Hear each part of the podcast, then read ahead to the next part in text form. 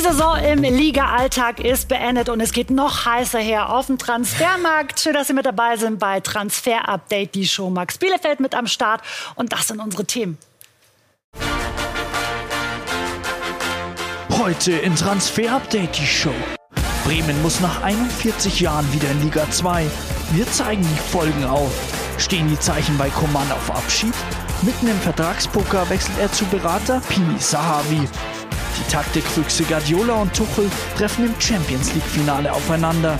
Michael Reschke erzählt von einem ganz speziellen Abendessen. Stichwort Salzstreuer. Das und mehr jetzt in Transfer Update, die Show.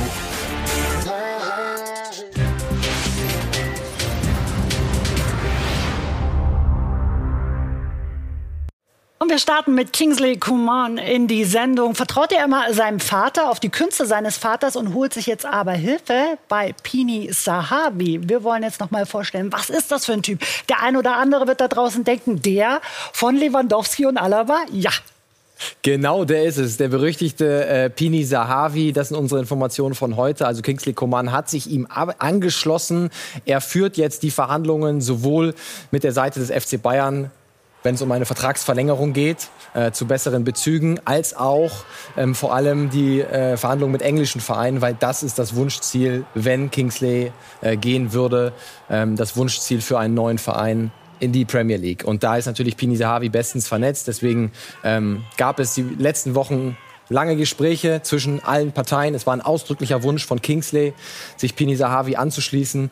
Und beide Parteien sind eben zu einer Übereinkunft Zukunft gekommen und arbeiten ab jetzt zusammen. Der Vater ist natürlich weiterhin der Vater von Kingsley Coman, aber Pini Sahavi führt alle Verhandlungen sowohl mit Bayern als auch mit interessierten englischen Clubs. Heißt, man holt sich nicht nur so einen Sahavi für mehr Geld, sondern eben auch im Gespräch zu bleiben und die Connections zu bauen für andere Vereine. Was heißt das jetzt auch für den FC Bayern? Ja, also ähm, ein Pini Sahavi holt sich keinen Spieler, wenn er unbedingt und nur bei einem Verein bleiben will, sondern der ist dafür da, um äh, ja, Angebote einzuholen von anderen interessierten Clubs und das dann natürlich auch zu nutzen als Leverage, als Verhandlungs Taktik, äh, wenn es um eine Vertragsverlängerung geht. Das Ganze ist bei ähm, Robert Lewandowski passiert. Der wollte unbedingt zu Real Madrid damals.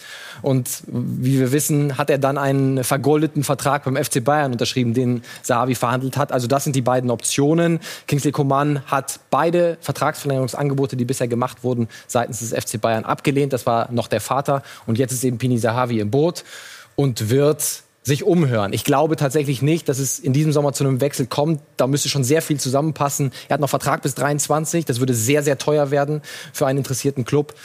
Aber ich glaube, an derselben Straße werden die Verantwortlichen nicht in Jubelschreie, zu Jubelschreien angesetzt haben, als sie diese Nachricht gehört haben, dass Pini Sahavi neben Alaba und Lewandowski jetzt den nächsten Bayern-Spieler unter Vertrag hat. Aber vielleicht jubeln Sie jetzt, denn wir wollen uns noch mal anschauen, wie wichtig ein Coman auch für den FC Bayern ist.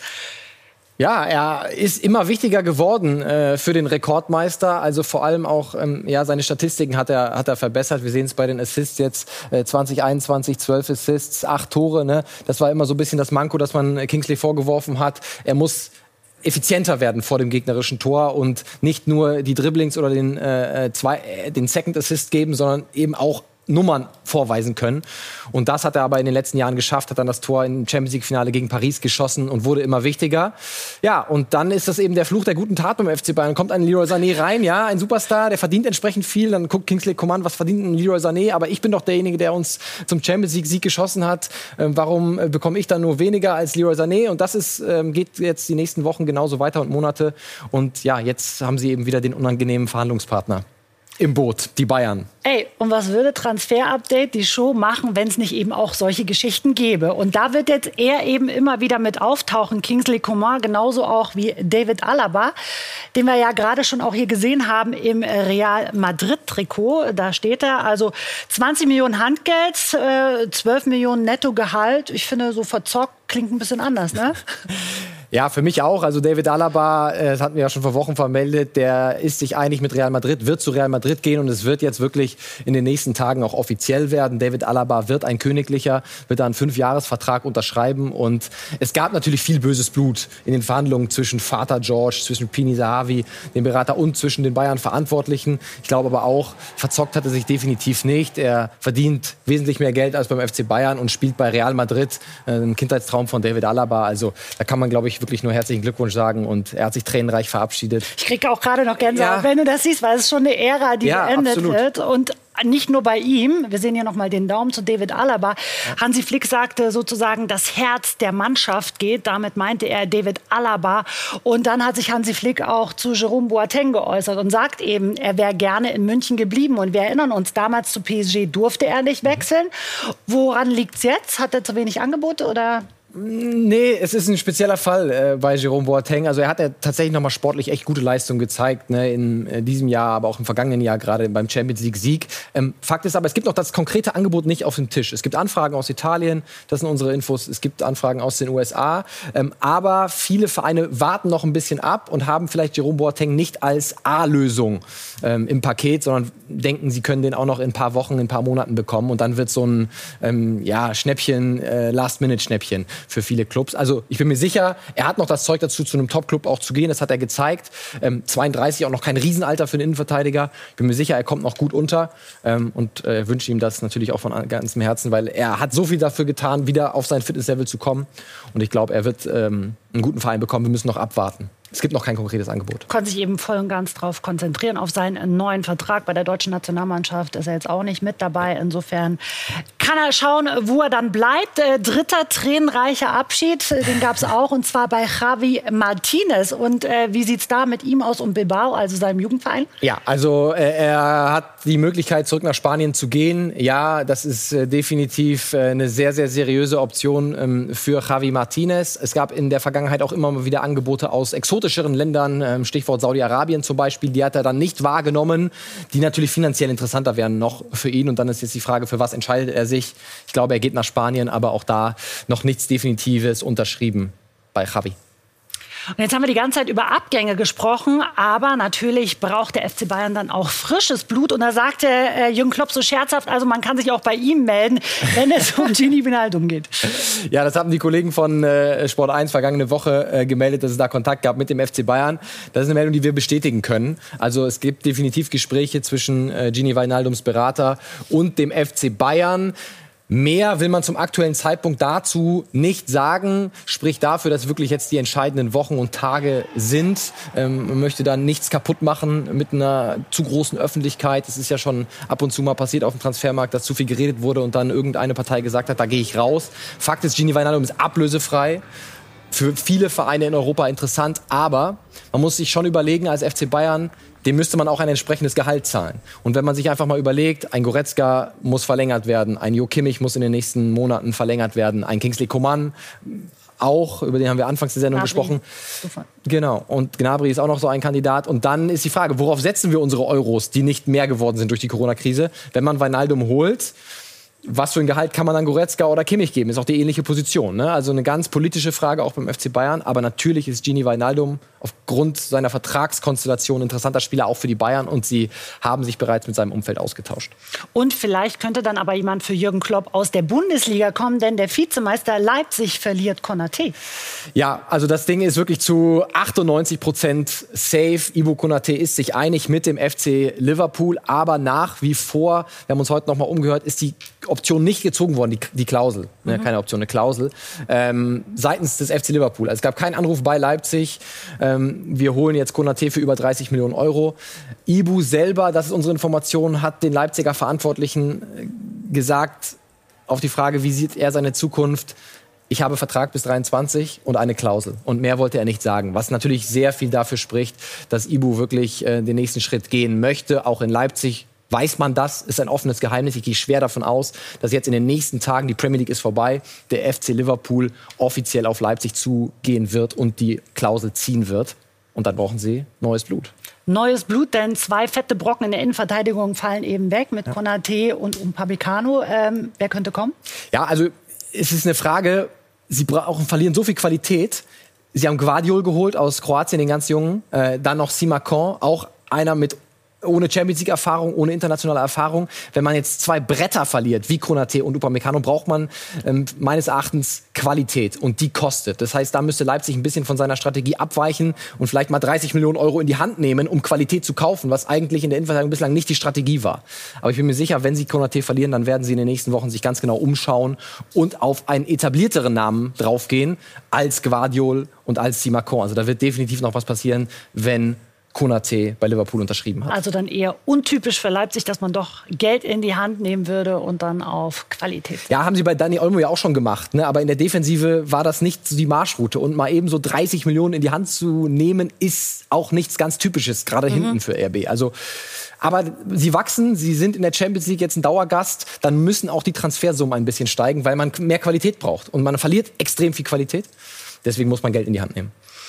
Und dann äh, kommen wir zu diesem Thema. Es war bittere Realität. Werder Bremen steigt ab in die zweite Liga nach 41 Jahren. Und das hat natürlich auch Folgen. Max, äh, wer wird den Verein denn verlassen? Ja, wir sehen hier ähm, am Bildrand Davy Selke. Er wird definitiv, das ist schon fix, zurückgehen äh, zu Hertha BSC, weil es gab eine Kaufverpflichtung im Falle äh, des Bundesliga-Verbleibs. Ähm, der ist aber jetzt äh, ja nicht Fakt. Deswegen geht er zurück zu Hertha BSC. Das rettet Bremen auch in gewisser Weise finanziell. Weil wenn man jetzt in die zweite Liga gehen würde und dann noch 10 Millionen für Selke hätte zahlen müssen, das wäre vielleicht ein Genickbruch gewesen. Also Selke geht zurück äh, zu Hertha. Und eine weitere Bestandsaufnahme hat jetzt unser Nordreporter Sven Turner. Und bitte nicht wundern, der war nämlich heute in Kiel unterwegs. Aber es geht natürlich um Werder Bremen. Sehr konkrete Vorgaben bei den Lizenzauflagen zwingen Werder Bremen dazu, erhebliche Transfereinnahmen zu erzielen, und zwar möglichst zügig. Das führt zu einem Doppeldilemma. Problem Nummer eins. Viele Experten prognostizieren, dass der Transfermarkt in diesem Sommer sehr langsam anspringen wird. Viele Vereinsmanager drehen zudem jeden Cent um, um sich nicht dem Vorwurf der wirtschaftlichen Waghalsigkeit auszusetzen. Kann man machen Transfers, wird es in diesem Sommer wohl kaum geben. Problem Nummer zwei. Die Spieler, die Werder Geld bringen könnten, haben bislang die Achse gebildet. Pavlenka, Friedel, Eggestein oder Rashica. Abgänge, die qualitative Löcher reißen würden. Bei Rashica ist dem Werder-Management zudem eine kostspielige Fehleinschätzung unterlaufen. Der vermeintliche 20-Millionen-Mann, den Frank Baumann bei mehreren Gelegenheiten auf keinen Fall unter Preis abgeben wollte, hat seinen Marktwert nach einer schwachen Saison pulverisiert. Ein großer Umbruch steht also an bei den Bremern und Max hat noch weitere Abgänge. So sieht's aus, nämlich äh, der Nachwuchsstürmer von Werder Bremen, Ehren Dingchi, das Eigengewächs. Das wird nach unseren Informationen den Verein verlassen und wird zu Norwich äh, City gehen. Auf die Insel war ja auch einer der vielversprechenderen Talente an der Weser, konnte sich da nicht endgültig äh, durchsetzen und möchte jetzt nicht in die zweite Liga mitgehen mit Werder Bremen. Dafür könnte aber ein anderer zu Werder kommen. Und zwar Kevin Behrens von Sandhausen. Dort gibt es ein Angebot von Werder Bremen. Diese Woche, das sind unsere Infos, sollen die Verhandlungen aufgenommen werden mit dem Spieler. Hat auch noch mehrere Optionen. Darmstadt macht ihm auch schöne Augen. Warten wir mal ab, wie es bei ihm ausgeht, das Ganze. Und dann bleiben wir noch einmal in der zweiten Liga, gehen rüber zum Ligakonkurrenten von Werder, muss man ja jetzt sagen, zu Fortuna Düsseldorf. Auch die haben einen Abgang zu verzeichnen oder werden ihn zu verzeichnen haben. Kenan Karaman, nämlich der Stürmer, hat ein Angebot vorliegen von Fenerbahce Istanbul und von RCD Mallorca aus Spanien. Was er annimmt, ist noch nicht ganz klar, dass er Fortuna Düsseldorf verlassen wird. Das ist aber ziemlich wahrscheinlich. Das sind unsere Informationen. Und dann gucken wir noch in die erste Liga. Vielleicht. Köln muss ja noch die Relegation spielen gegen Holstein Kiel und könnte Ismail Jakobs, Silvi, verlieren. Den vielversprechenden U21-Nationalspieler links außen oder auch äh, Linksverteidiger. Ne? Ähm, Im Falle eines Abstiegs sind unsere Informationen ist er nicht für 13 Millionen zu haben, sondern sogar für 8. Und Monaco, das hatten die Kollegen der Bild letzte Woche vermeldet, ist interessiert. Ja, da gibt es ein grundsätzliches Interesse. Spieler ist noch nicht ganz sicher, ob das wirklich der nächste richtige Schritt ist. Warten wir noch mal ab, wie es mit Ismail Jakobs äh, wirklich weitergeht. Und dann noch einen Namen für Eintracht Frankfurt hatten wir letzte Woche auch schon. Randall Kolomuani. Wir können jetzt berichten, es gibt eine Einigung zwischen Eintracht und dem Spieler. Da ist 100 Prozent alles fix. Jetzt muss nur noch mit Nantes gesprochen werden. Die Frage ist, wie viel zahlt Frankfurt Drei Millionen wäre natürlich optimal, aber Nantes, denke ich, wird ein bisschen mehr fordern. Warten wir noch mal ab die nächsten Tage und äh, Wochen, wie schnell das dann geklärt wird zwischen den Vereinen. Aber dass er kommt, immer, immer wahrscheinlicher, Silvi.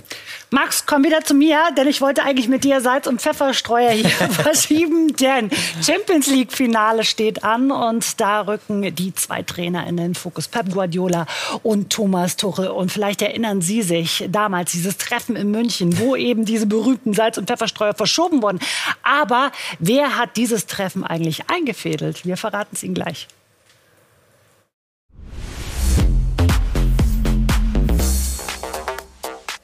Zurück bei Transfer Update, die Show am Samstag steigt das Champions League Finale. Man City gegen Chelsea heißt auch Pep Guardiola gegen Thomas Tuchel.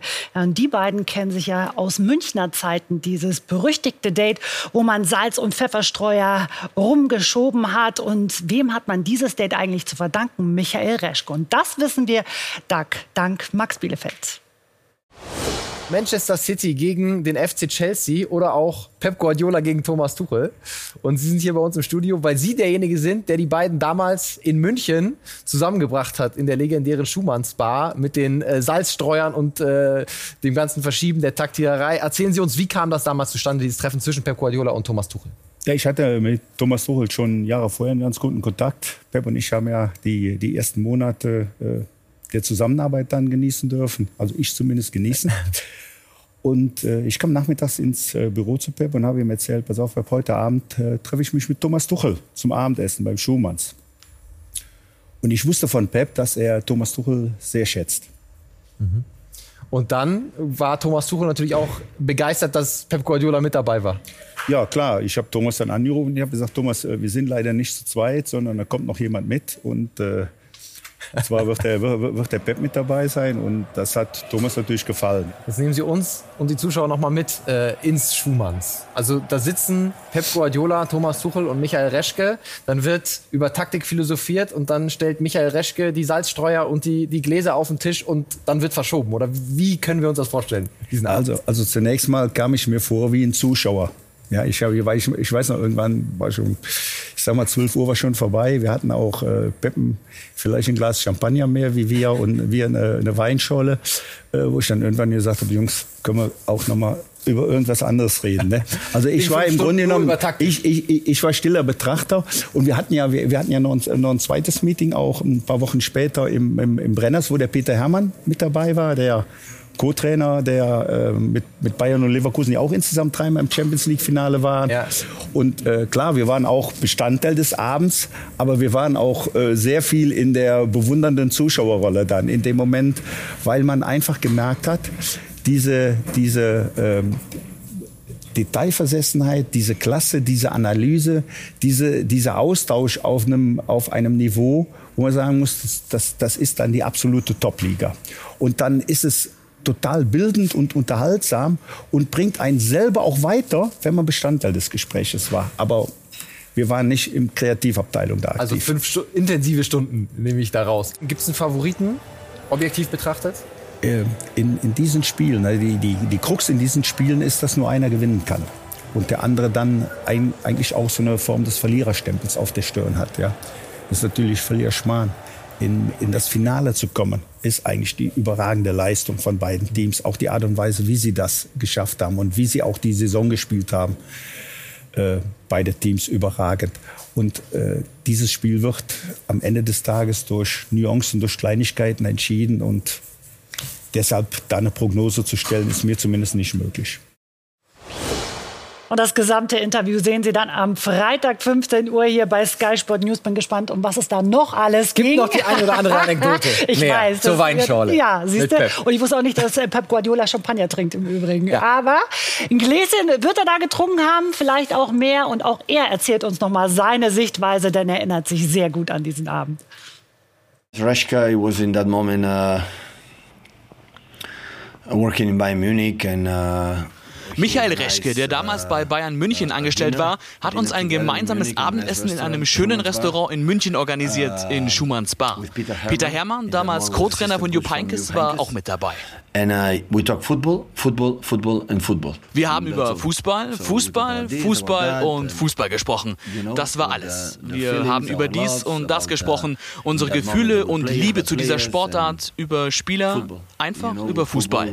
Sie waren sehr interessante Menschen. Ich habe viel gelernt. Mit gutem Essen und gutem Wein ist es immer schön. Es sind gute Erinnerungen.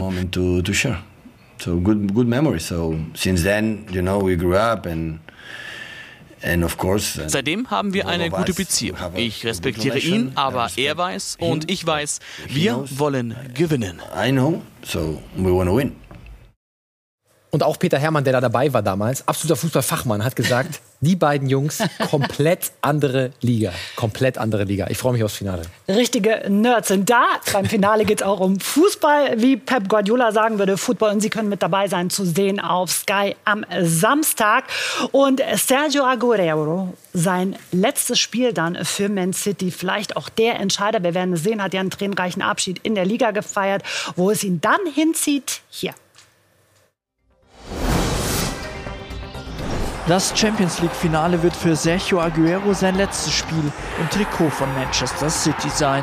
Danach läuft der Vertrag des Argentiniers aus. Pep Guardiola weiß offenbar, wie es danach weitergeht.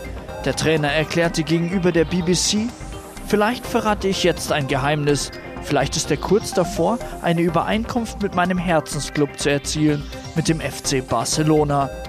Aguero spielt seit 2011 bei den Citizens und hat sich in dieser Zeit zu einer Vereinsikone entwickelt. Mit 184 Treffern für die Sky Blues ist er Rekordhalter. Nie hat ein Spieler mehr Tore für einen Premier League Club erzielt. Wieder kein Titel für Harry Kane in dieser Saison mit Tottenham Hotspur. Die Gerüchte mehren sich, dass der Topstürmer den Verein im Sommer verlassen wird. Neben Manchester City und dem FC Chelsea ist englischen Medienberichten zufolge jetzt auch Manchester United in den Poker eingestiegen. Die Times berichtet von einem riesigen Angebot der Red Devils für Kane. Dies scheint auch vonnöten, schließlich liegt der Marktwert bei 127 Millionen Euro. Er ist erst 22 Jahre alt und trotzdem schon einer der besten Fußballer der Welt.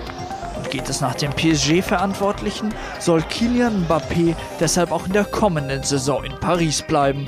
Und das, obwohl sowohl Meisterschaft als auch Champions League ohne Titel endeten. Kilian ist ein Spieler von Paris Saint-Germain und das wird er zu 100% bleiben, sagte Clubpräsident Nasser Al-Khelaifi nach dem abschließenden Ligaspiel gegenüber Canal Plus. Der Vertrag des französischen Weltmeisters bei PSG läuft noch bis Juni 2022.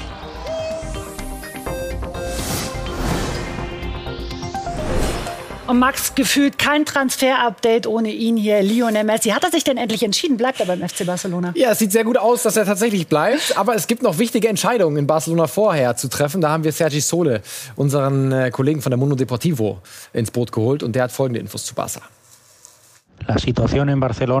In Barcelona warten derzeit alle ab. Am Dienstag gibt es eine definitive Entscheidung, ob Ronald Koeman Barca-Trainer bleibt oder nicht. Präsident Laporta möchte die Saison noch abschließend bewerten, bevor er eine Entscheidung trifft. Davon hängt auch ab, welche Spieler bleiben oder nicht. Sollte Koeman eh, gefeuert werden, müsste Barcelona ihm 8 eh, Millionen Euro Entschädigung zahlen. Eh, Sein Nachfolger wäre der legendäre Xavi, der sich bereits grundsätzlich bereit erklärt hat, Barca als Coach zu übernehmen. Xavi will unbedingt, dass Messi bleibt. Eine definitive Entscheidung ist aber noch nicht gefallen.